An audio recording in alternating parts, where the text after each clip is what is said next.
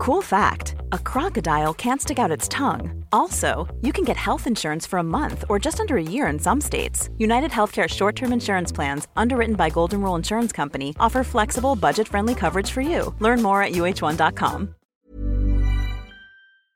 Mal dato de inflación en Estados Unidos y la bolsa se hunde, Bitcoin se desploma, los tipos de interés de la deuda pública se disparan, el euro retrocede, las divisas emergentes tiemblan. ¿Qué está pasando? ¿Por qué este dato es tan preocupante?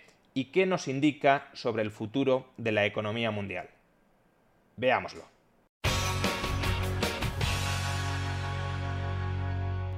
Mal dato de inflación en Estados Unidos. Después de un mes de julio en el que la inflación había dado buenas noticias a la economía estadounidense, porque la tasa interanual se había moderado desde el 9,1% al 8,5%, y los mercados esperaban un 8,7%, es decir, fueron datos mejores de lo esperado, también ahora se confiaba en que agosto consolidara esta positiva tendencia y por tanto apuntara en la dirección de que el problema de la inflación ya está empezando a remitir en Estados Unidos, permitiendo, en consecuencia, a la Reserva Federal cantar victoria, moderar su senda de subidas de tipos de interés y evitar una sangría económica y financiera ya no solo en la economía estadounidense, sino también en el resto del mundo.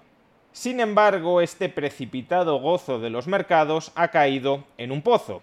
La tasa general de inflación en Estados Unidos se ha moderado en el mes de agosto, sí, desde el 8,5% al 8,3%, pero se ha moderado menos de lo esperado. Los mercados confiaban en que cayera hasta el 8,1%. Todavía peor, la tasa de inflación subyacente, aquella que no tiene en cuenta la energía y los alimentos no elaborados, ha remontado, ha subido con fuerza, ha pasado del 5,9% al 6,3%.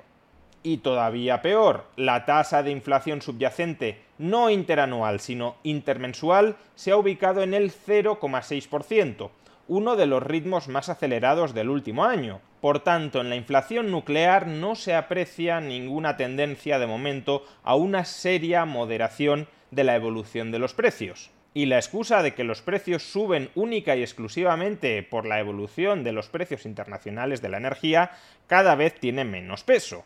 ¿Por qué cada vez tiene menos peso? Pues porque justamente el precio internacional del petróleo lleva varios meses cayendo, moderándose, ya está incluso por debajo de los precios de antes de la invasión de Ucrania por parte de Rusia, y porque además, como podemos observar en este gráfico, lo que más se está encareciendo ahora mismo en la economía estadounidense no son los precios de la energía, cuya tasa de variación interanual se está moderando mes tras mes. Lo que está empujando al alza a los precios son sobre todo los servicios, ni siquiera los bienes manufacturados como consecuencia de los cuellos de botella derivados de la pandemia y de los problemas logísticos que ésta ha causado.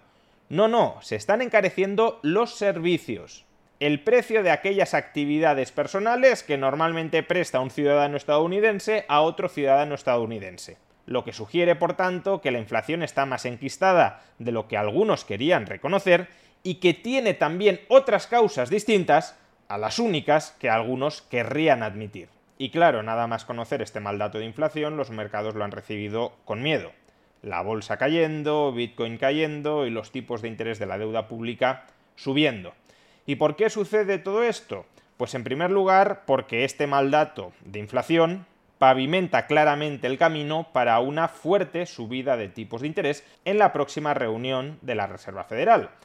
Hasta el momento se confiaba en que la Reserva Federal, si la inflación se iba moderando, quizá en la próxima reunión no subiría los tipos de interés en 75 puntos básicos, sino que quizá empezaría a señalizar que la senda de subidas se iría moderando y que por tanto en esta próxima reunión solo los iba a subir en 50 puntos básicos, medio punto. Bueno, pues ahora mismo el mercado ya da por totalmente descontado que la Reserva Federal va a subir los tipos de interés como mínimo en 75 puntos básicos y existe un 25% de probabilidades, según los mercados, por supuesto, de que la Reserva Federal suba los tipos de interés en 100 puntos básicos, un punto porcentual entero.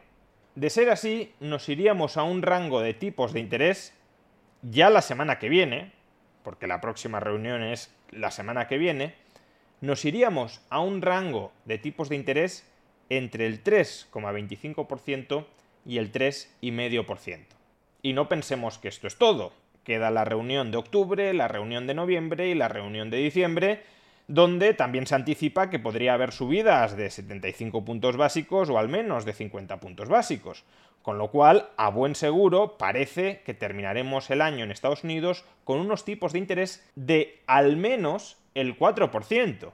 Y recordemos que empezamos el año en el 0%. ¿Y esto por qué es tan relevante?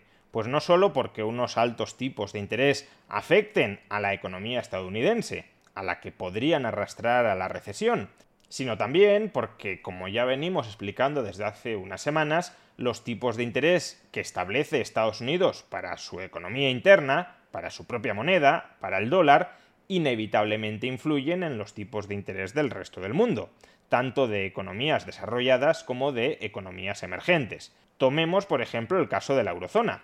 Actualmente en la eurozona los tipos de interés están en el 1,25%. Y eso porque el Banco Central Europeo en las últimas reuniones de los últimos dos meses ha empezado a acelerar algo el ritmo de subida de tipos.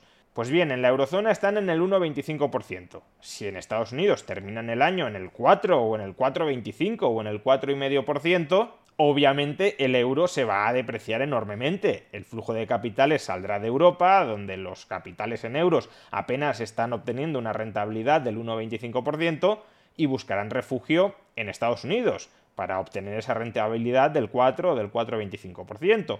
Y eso que provocará venta de euros, compra de dólares, por tanto depreciación del euro y apreciación del dólar. Y como ya dijimos, si el euro se deprecia, la eurozona importará inflación. ¿Cómo puede el Banco Central Europeo tratar de evitar que la eurozona importe inflación por la depreciación del euro? Pues subiendo los tipos de interés al mismo ritmo al que los está subiendo Estados Unidos. La eurozona no se puede quedar atrás de las subidas de tipos de interés de Estados Unidos y en consecuencia este mal dato de inflación en Estados Unidos significa, aunque pueda parecer una conexión muy indirecta, que el Euribor va a subir en la eurozona. El Banco Central Europeo subirá los tipos de interés y esa subida de tipos de interés se trasladará al Euribor. Pero es que las consecuencias de este mal dato de inflación en Estados Unidos, que obligará a la Reserva Federal a subir los tipos de interés todavía más, no solo afectarán a economías desarrolladas como la eurozona, también, y como justamente explicamos en el vídeo de ayer, también afectará a las economías emergentes, por los diversos mecanismos que expusimos. Un dólar más fuerte es para estas economías menor comercio y peores condiciones financieras, por consiguiente mayor riesgo de estancamiento o de recesión. Por consiguiente y en definitiva, lo que este mal dato de inflación del mes de agosto de Estados Unidos nos está indicando es que la senda de restricción mundial de la política monetaria todavía no va a llegar a su fin. Esa era la esperanza de los mercados que la inflación ya estuviese derrotada y que por tanto ya hubiésemos llegado o estuviésemos muy cerca de llegar al pico de la subida de tipos de interés y de la reducción de la base monetaria de los bancos centrales. Pero ese no parece que sea ahora mismo el escenario. Que la inflación se haya enquistado tanto en Estados Unidos sugiere que los tipos de interés allí y en el resto del mundo van a tener que seguir subiendo y que por tanto el enfriamiento económico necesario para curar para subsanar el sobrecalentamiento económico previo derivado de las políticas de estímulo durante la pandemia, puede que termine siendo mucho más doloroso de lo que muchos quisieron creer.